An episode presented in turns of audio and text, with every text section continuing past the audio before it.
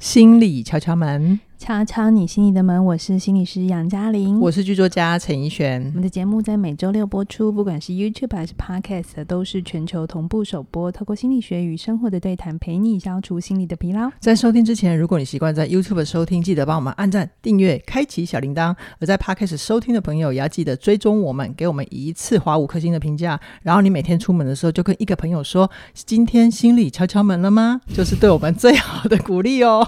我看你这个 slogan 要讲多久？你为什么？你为什么这两集都给我笑这个点 啊？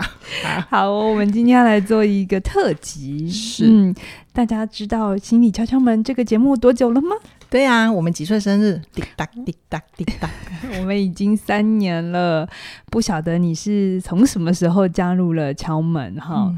那如果你有想要告诉我们你跟敲门的缘分的话，我们你哪一年开始听的？我我很乐意知道哈，就是你可以留言告诉我们你跟敲敲门相逢的这个 moment。对，你知道那个爱情故事最好听的就是那个 moment。对，我们的起点在哪里？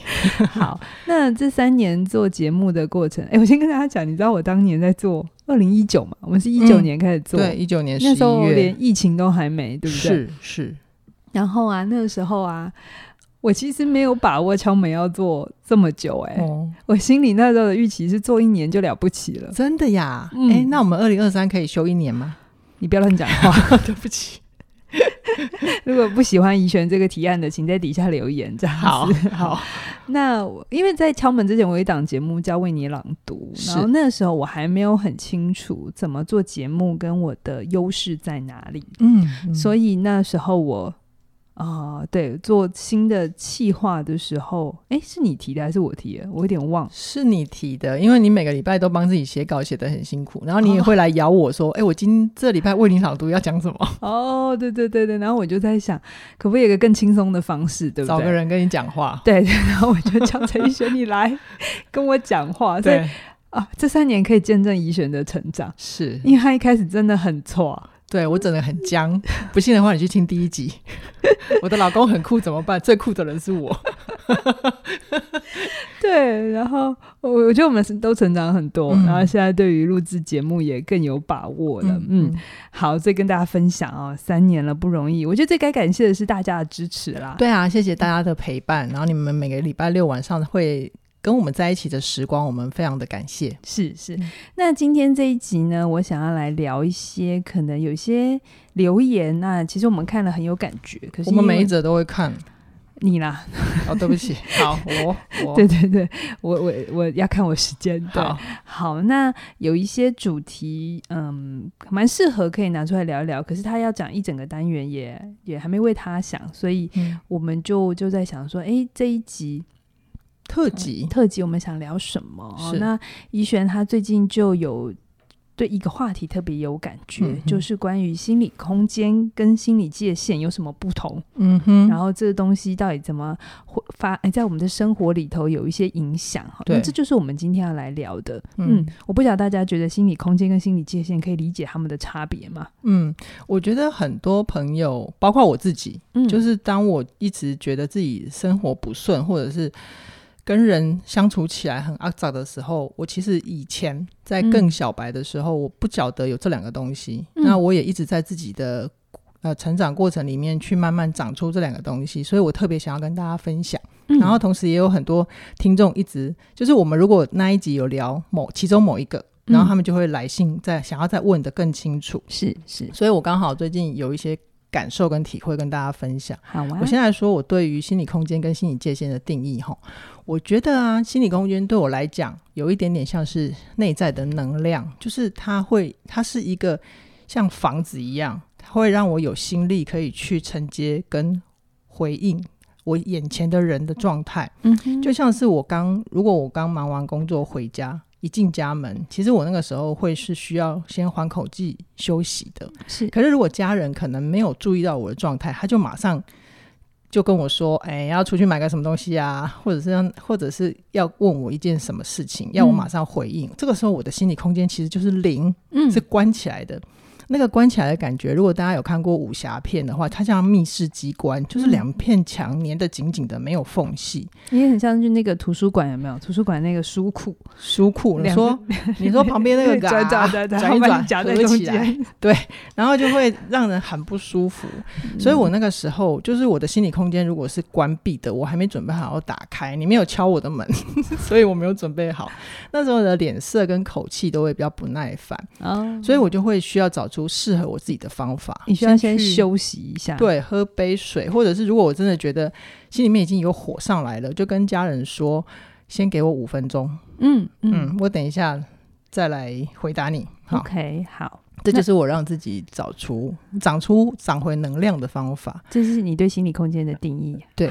那心理界限呢？那心理界限对我来讲，它就是让我知道我自己身边有哪些线，嗯、或者是我的结界，就是哪些不要太踏进来了，或者是你踏进来，你会直接被我弹回去。是哦，就是呃，什么东西可以对人开放，然后什么不行。我举个例子好了，就是我我房间里面有一些我自己想要吃的小零食，嗯，就是那个那个零食的空间是可以对家人开放的，就是家人随时走进去想要吃什么可以。可以拿，可以吃。OK，可是如果是我房间的抽屉，它就是私人的领域。OK，所以你房间有嗯零食柜是一个抽屉，没有到柜啦，我就只有一个袋子，那个袋子里面有放我喜欢吃的零食。你觉得我觉得很像袋鼠，有没有？就把你想吃的。我并不是国师哦，我如果有到国师的那个地步，我也可能也可以。国师是什么？那个唐启阳他家里面有个零食柜啊。像全联的那个柜子，哦，你没看过吗？我没看过，没看那么熟哎，欸。我记得我有给你看过。哇塞，嗯，哇，那就是一个随时可以那个关起来隔房隔离，他，啊，都不会有问问题问题的人。是啊，是啊，是啊，嗯，就是总之我是一个小袋子而已啦。嗯啊，所以走进去如果拿你的零食，OK OK，不用讲，是哦好，嗯。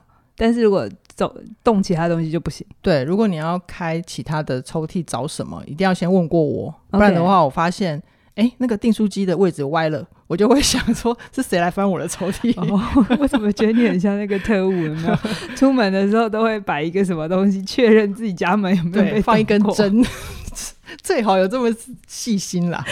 好，可是我要强调的一点就是，心理界限也不是一成不变的。就是，就比如说我以前小时候啊，特别是呃，大概十二岁以下出门，那、嗯、就我就会很乖的跟我妈妈说，我去哪里做什么，见什么人，嗯、几点回来这样子。是，是。可是这个界限，就是等到我慢慢长大之后，特别是青春期的时候，就会觉得去哪里什么都要报备这个。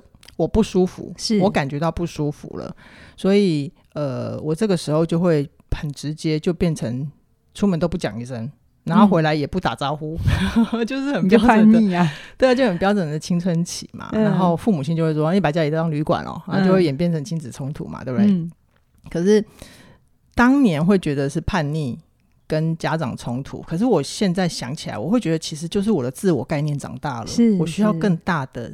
空间跟界限是对是，然后对，就所以你界限需要移动，可是你没还没有练习出来，就是那个沟通的能力。对，对对就是没有界限的问题，不是界限的问题，就是如果你没有沟通的能力，就比较容易造成情感上的撕裂跟呃对别人的伤害，就破坏了关系。是好好，怡轩刚才讲这个，我觉得蛮好，我也跟大家做一个区分。我觉得有些人会误解界限的意义。嗯嗯，怎么说？就是好像别人让你不开心，就是他都踩到你的线。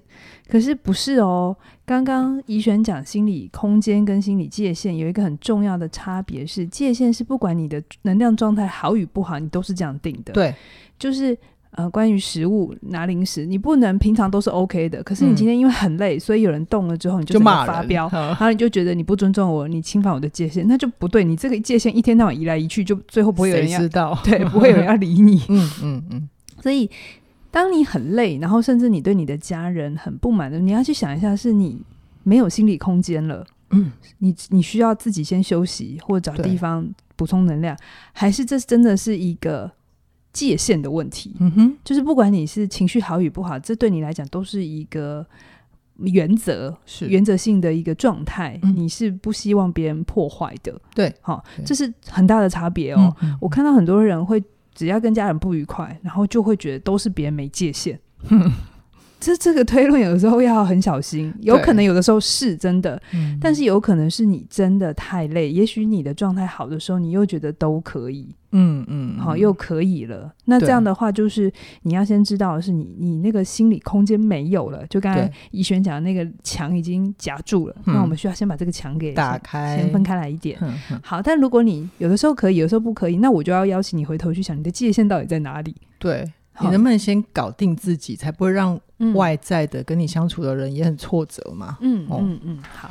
那回到我刚刚怡璇讲的很好，那我对于界限跟空间，我还要补充的东西是，刚刚怡璇有讲空间就是你累不累嘛，对不对？嗯、好，那我要补充的是，我觉得心理空间有的时候也跟现实是有很大关联的。嗯啊，包含你现在这个阶段的忙碌的程度，还有你现在实际遭遇的这个压力大小是有关的。嗯，当我们特别忙，压力又特别大的时候，我们基本上空间是会被压缩的。是，所以当你有发现最近呃事情很多的时候，你就会发现你比较容易不耐烦。对对，这不等于你就是个。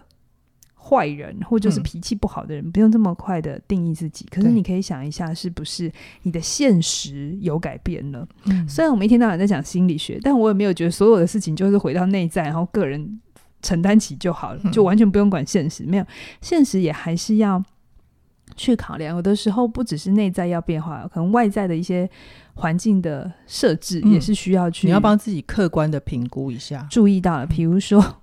刚才怡璇讲他例子，我就要讲我最近，我最近心理空间很小。我我让大家知道我一周要忙多少事哈。好，比如说呃，你们现在听到的起点文化所有的节目啊、呃，不管是对谈型的，还是一天听一点单口脚本，单口脚本，单口脚本，我不用录制，录制是凯宇，但是所有的前期的编辑会议、审稿，嗯，别急。嗯，我都要做，是，然后我还有自己的节目，对不对？对，我要企呃企划，有些企划是你，但小学堂的企划是我，OK。然后我还要找资料，对，然后我还要当主持人，嗯，还有有声书评。啊，对，然后同时还要还要带课程哦，哦，我还是课程老师哦，是，然后我还要老派周记，哎，对，老派周记哦，然后我还要是主管哦，哦，还这还不包含，我还我还同时在写新课程哦，哦。我怎么听起来觉得有一点点优越感啊？没有，我没有优越，我只觉得非常多事情啊，是真的，这真的是我每个礼拜要做的事情啊。然后最近最近因为呃新教室在做装潢，所以最近又塞进一件事情叫做装潢。哦，对。然后有一天，就是最近，我有一天早上我就爆炸。就真的是我炸开，你在家里自爆是吗？没有，我在公司爆爆开。就那个时候，呃，跟我互动的同仁们，嗯，他就呃，他就在他的工作上面有一些东西是我提醒过，可是他没做好，嗯嗯，然后他又再来了一次，然后我，我这个人就真的很不喜欢重复的事情，没错，我有深刻的体会，而且还在我心理空间很小的时候，对，我就爆了。对对，那但是那个爆了之后啊，我那一刻就意识到，哎呀，空间装满了，有点像是硬碟满了，有没有？然后就会跳出一个指示说，哎，不，没办法存进去了哦，然后你要再去购买什么什么 容量哦。请问你那个那个图书馆的书柜转一转，转得开吗？呃，在爆掉的那一刻的时候，有发现这件事转不开了，是不是？也不到转不开，我当然就还是请他先回去处理啦，哦，不然他在我面前会继续被我骂。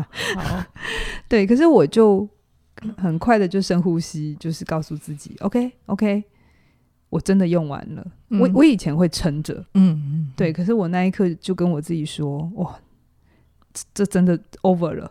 over、嗯、overloading 太多了，嗯，你的血量已经完了，用完了，就经验值跟体力值已经用完了这样子，所以我就跟自己说，先这样，事情先不要再进来了。所以后来的一些东西，我就会重新安排。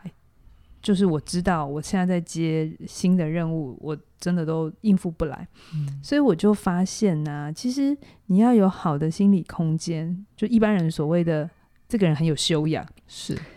关键不是你的性格，或是品格，或个性。嗯，还有一件事情是大家要注意到的，就是你对现实的调控很重要。嗯，就是我刚才讲的那一切，就是我自作自受。你说我优越感也行啊，就是我没事把一堆事情全部排在年底。优越感是开玩笑的啦。对，其实每一件事情分开我都能做。嗯，我觉得压力常常是这样。很多人问你说：“哎、欸，我没有压力。”然后你想一想，都还好啊，都是 routine 的事情。嗯，可是有可能他们真的分开每件事情都还行。嗯，就像我也觉得每一件事情我也都经验过，也没有到完全没做过。可是因为它全部长在一起的时候，时间就这么多。嗯，然后我就会。就会没空了，或是我就会没有力气了。嗯、对，那那个时候其实我做的事情就是我没有去说你怎么一直踩到我的界限，好，你怎么一直踩这个地雷？没有，我就是意识到说，OK，我需要空间，然后我也不会去抱怨对方说，哎、欸，你怎么都不长进，或是身边的人怎么都不帮我？哈，陈奕迅，你为什么没有再多做几集这样子？有，我下三集准备好了。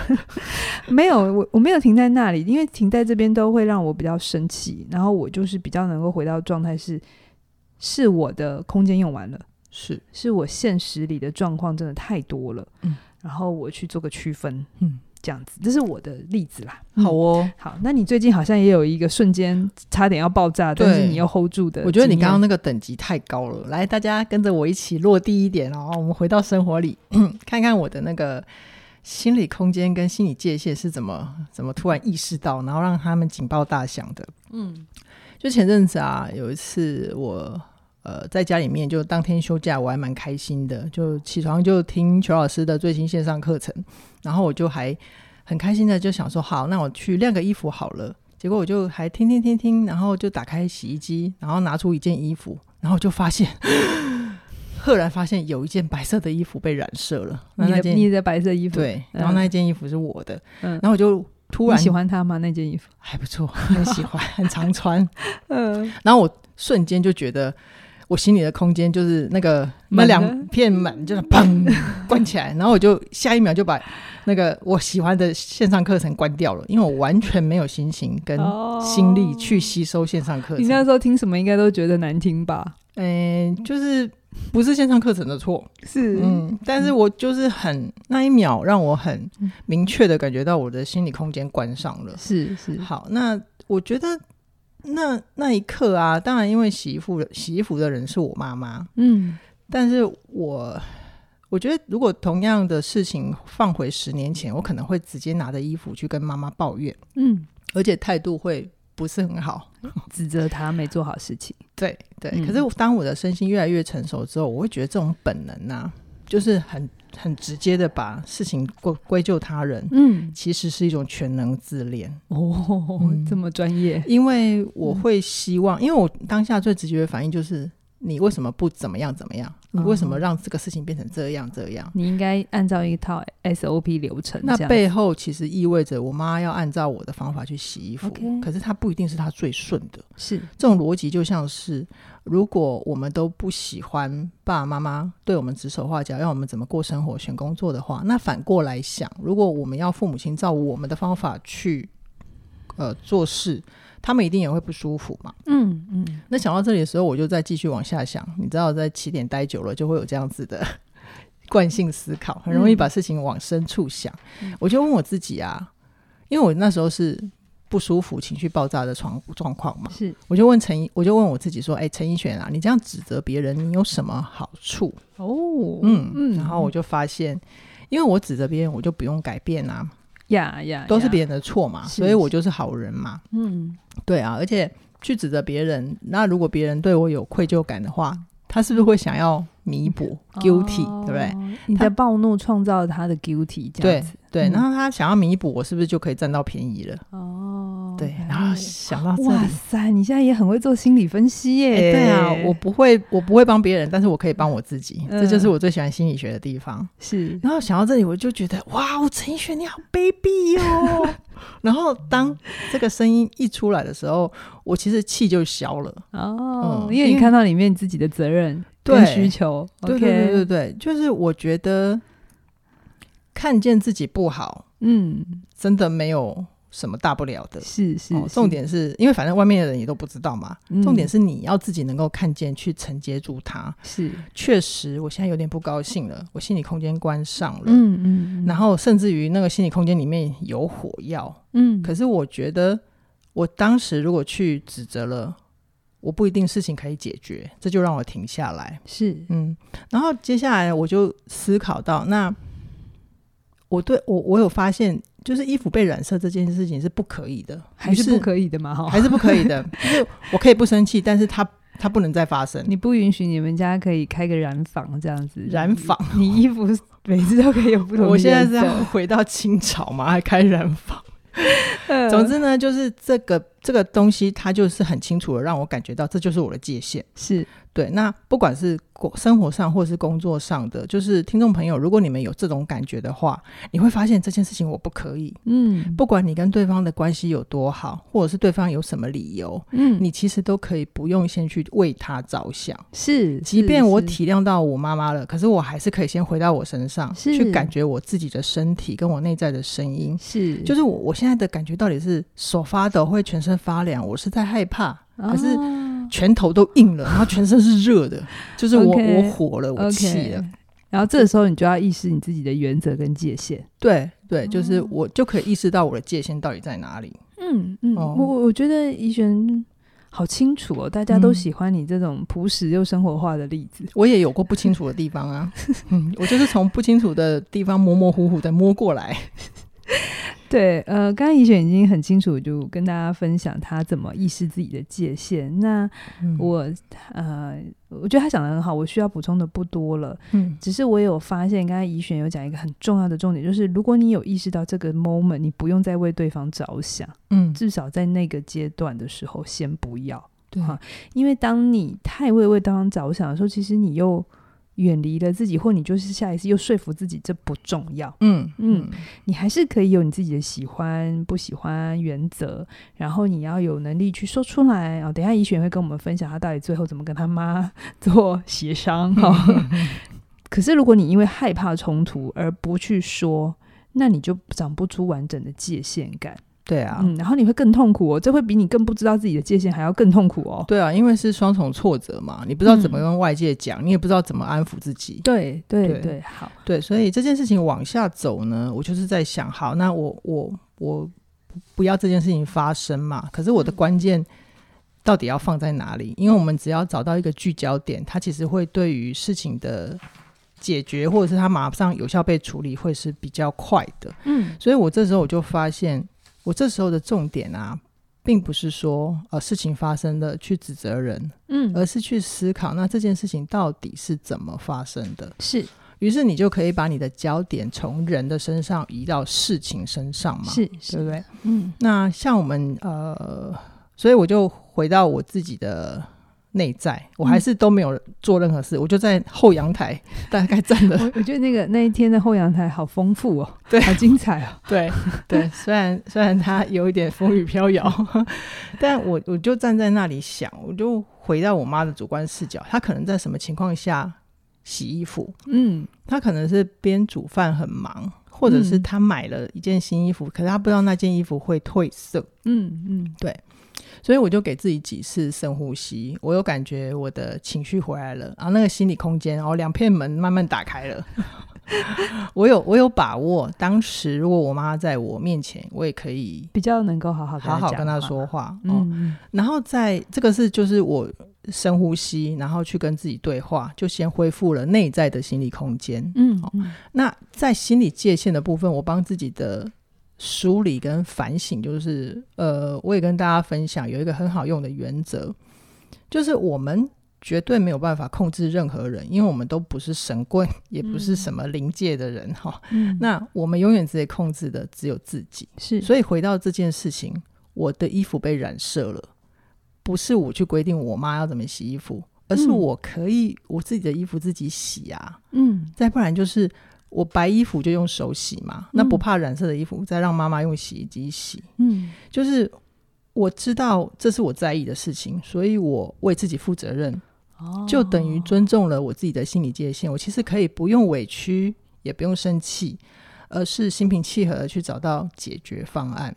你不容易耶，因为你这里面你就会意识到，其实洗衣服有一部分是你自己的责任。对啊，可是蛮多人会在这里觉得你应该要帮我洗。或是你你你就应该这是你的责任，嗯，好。可是你在这边会愿意，因为这你要比较辛苦，很多人就不想选这条路。我觉得有一个关键就是，你如果如果你允许这些事情一再的重复轮回，就是如果你一定要去控制别人，可是别人又不受控，嗯、那是不是衣服染色这件事情就会重复发生？是是，对。那你要不要看清楚，到底那个可以让你更保持平静，嗯，恢复心理空间，然后维持稳定生活好的情绪的关键点在哪里？其实就是你把那个控制点抓回自己身上。好好，那后来你实际跟你妈讲，到底发生什么事？有啊，我就先跟我妈妈，我就说，哎、欸，妈妈，谢谢你帮我洗衣服哈。嗯呃，不过这一次的衣服有一件白色的染坏了，然后就把它拿出来，嗯、就是一件白色的衣服变成粉红色这样子。然后我妈其实很抱歉，很抱歉。然后我就说，我猜，我就另外一只手拿了一件她的红色的衣服，呃、我就说可能是这一件会褪色。那下次呢，这两件就是浅色跟深色的衣服就不要一起洗。但是我心里面的设设定是我白色衣服我会自己用手洗了。OK OK、嗯。然后后来我才知道，原来。陈妈妈那天啊，并不是她的衣服会染色，而是她放了一种叫做增艳漂白水。我不知道大家知不知道增艳漂白水，就是那件衣服不会褪色，但是你放了增艳漂白水，它会让那个颜色抖出来。对，然后我就我就想说，嗯，好吧，就我也还蛮阿 Q 的。哇哦，这样又学了一个生活小常识呢。然后我就让它过去了。我觉得蛮好的，其实重点不是那件衣服嘛，嗯、对不对？对啊、而是这整件事情你学到了更多，怎么跟家人相处，怎么摆放期正确的期待。嗯、我觉得那件衣服的价值就回来了。对，还有我怎么感知到自己，我又多了解了自己。哪一点？OK，嗯嗯嗯。然后像这个像这样的例子啊，有时候也会回到我跟嘉颖的相处。嗯、即便是我们这样已经做节目这么熟这么多年，然后认识也蛮久了，但是我们还是会有摩擦。嗯嗯。那我们每次讨论的重点都不是你为什么要这样讲话，或者是你为什么接不上，而是回到这件事情是怎么发生的。是是是，对吧？对对，你要不要说一下那个？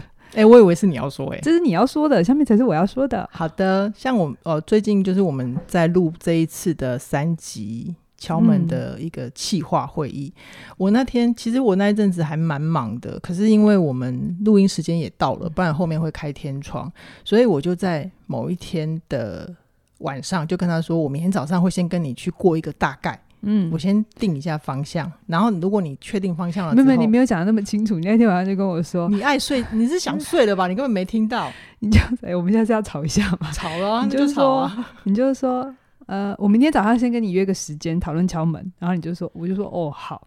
你说，呃，因为我早上有个会议，你知道，你就是说，对啊，我要抢你的时间、啊，时间，哎，你会议前我跟你聊一下敲门，然后我就想说，然后你就说我晚上做了一些准备，哎，做了一些。功课，我要跟你敲门。哎，我要跟你。我觉得你现在的记忆力不太可靠。好，我们把故事讲完，然后呢？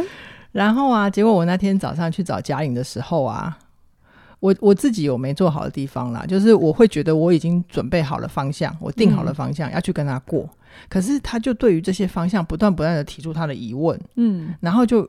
越问越细，越细就他就越急，越没耐心，因为他接下来要开会了，大概好像五分钟之后他又要开会了，然后又觉得我的逻辑不通什么的，然后我就当下很难过。可是你们知道哈，我现在就是对于杨老师的修炼已经到一种境界，就是当我的情绪出来的时候，我可以把它跟门帘一样的拨开，就是情绪先放旁边，我先去看他现在到底。他的认知跟我的认知是同一个点吗？我就先说，哎、欸，亲爱的，等一下，这个不是定稿哦，我是先跟你讨论方向，我这个也不确定，嗯、然后他才终于接上了，哦，是这个前提，嗯，然后我们之后才更顺的去蕊完那一天的方向，嗯嗯嗯嗯，嗯。对，我觉得这一次你很棒，因为以前如果遇到同样的状况啊，嗯、你就自责了。对你要不就自责，你要不就对我很生气嘛，对，对不对？然后就会要躲起来，然后要疗伤。我会先防卫，对对对对。好，然后你对啊，你要不就是要当加哎受害人，然后我就会变加害人嘛。对，我很习惯坐那个位置，我已经觉察到了。可是他这次很快哦，因为就是就我问几个问题，然后他都没办法回答的时候，嗯、那当然我就会有一种嗯，你怎么？气化到自己不知道在干嘛这样子。嗯、可他很快就先不去受伤的感觉，他先去想现在怎么了。嗯对，现现在到底发生什么事？这件事怎么发生的？是为什么会谈成这个样子？因为我们不会，我们其实也有成功经验嘛，嗯，并不是每次都这样。对啊，所以他就很快的跳到这个位置，然后他就跟我说，他就也许你讲过，可能我那当下真的没接上，那也许反正就 anyway，就是你就说，哎、嗯欸，那个是这个是初稿，嗯，都还可以改，嗯，那我就说好，那我知道，然后我就大概告诉他我的期待是什么，嗯，然后他再回去处理，是，不然有的时候因为事情真的很多，对。来的时候，我当然也还是希望说，如果可以，呃，做的差不多就出去了，嗯，哦，不要花那么多时间在做一些非常多，不用雕到完美。对对对，讨论我倒是不觉得哈，嗯，所以那个时候我就有发现，嗯，OK，我们对资料的这个理解程度是不同的，嗯，那需要处理的不是你是好人还是我是坏人，就重新调整那个理解就好了。对，嗯，然后。我也发现他这次真的很成熟，因为那时候我们一边聊，也一边就意识到，我们我们两个彼此最近都太忙。嗯，嗯，那这个太忙，有一部分是因为公司的成长，那有一部分是呃新的东西要加进来。好，是。那因为我们手头上的事情也已经比较多了，所以有一点负荷不来了。嗯嗯，所以我们到最后就开始讨论是，哎，我们有有有可能还需要有。新的帮手进来的这个可能是，可是我觉得怡璇他也很棒，他也知道说新人进来不是人进来就好，对啊，还要带人，嗯，还要磨合，这其实还是需要时间，时间。然后我们现在我们两个人都没有时间，嗯，对，嗯，所以呢，他也不会说立即就要走这一个方案，嗯，哦，他就知道这是一个长期要去的方案，是还是要去做这件事。可是短期我们两个要怎么先把眼下这些。工作给做完，先走过去。对，那我就觉得，哎、嗯欸，他就在这一个事情里，他就真的也很棒的做到，既有心理空间，可是又有界限。嗯，就是他还是让我知道这个工作上面他需要什么样的帮助，对，或是我应该要怎么跟他互动。嗯，嗯，这是他要，这界限他守得很好。嗯，可是那个空间，心理空间是有足够大到去好好去因应这件事情。嗯，没有因为冲突或是前面不顺。然后就最后又变成了互相去伤害啊、质 质疑啊，然后觉得对方是不对的人，哈、嗯、之类的。嗯，好，所以这就是我们想要跟大家分享的心理空间跟心理界限怎么长出来，怎么打开。好，嗯、那如果听众朋友你们也很想要去帮自己拓展心理空间，或者是明确心理界限的话，起点线上学院有很多的课程你都可以参考。而且现在更棒的是啊，就是在我们这段期间，呃，节目播出的时候，大概到十一月底之前，如果你订阅起点文化的 IG，你把它清楚，十一月三十号嘛，十一月三十，对，嗯，十一月十一月三十之前订阅起点文化的 IG 都会收到我们的限动有折扣嘛，不是收到，就是要去限动。要去限动，上面有折扣吗？听得出来我对 IG 很不熟哈。就是加入我们的 IG，然后我们 IG 就是搜寻起点文化，是，然后呃有追踪我们，对，追踪我们，然后限动上面会有折扣码，你就可以拿着那个折扣码去购买任何你想要的课程。是的，嗯、那就可以慢慢的长出自己的心理空间，然后又更有心理界限哦。嗯，好，今天跟先跟大家聊到这边，期待下星期空中再会，拜拜。拜拜。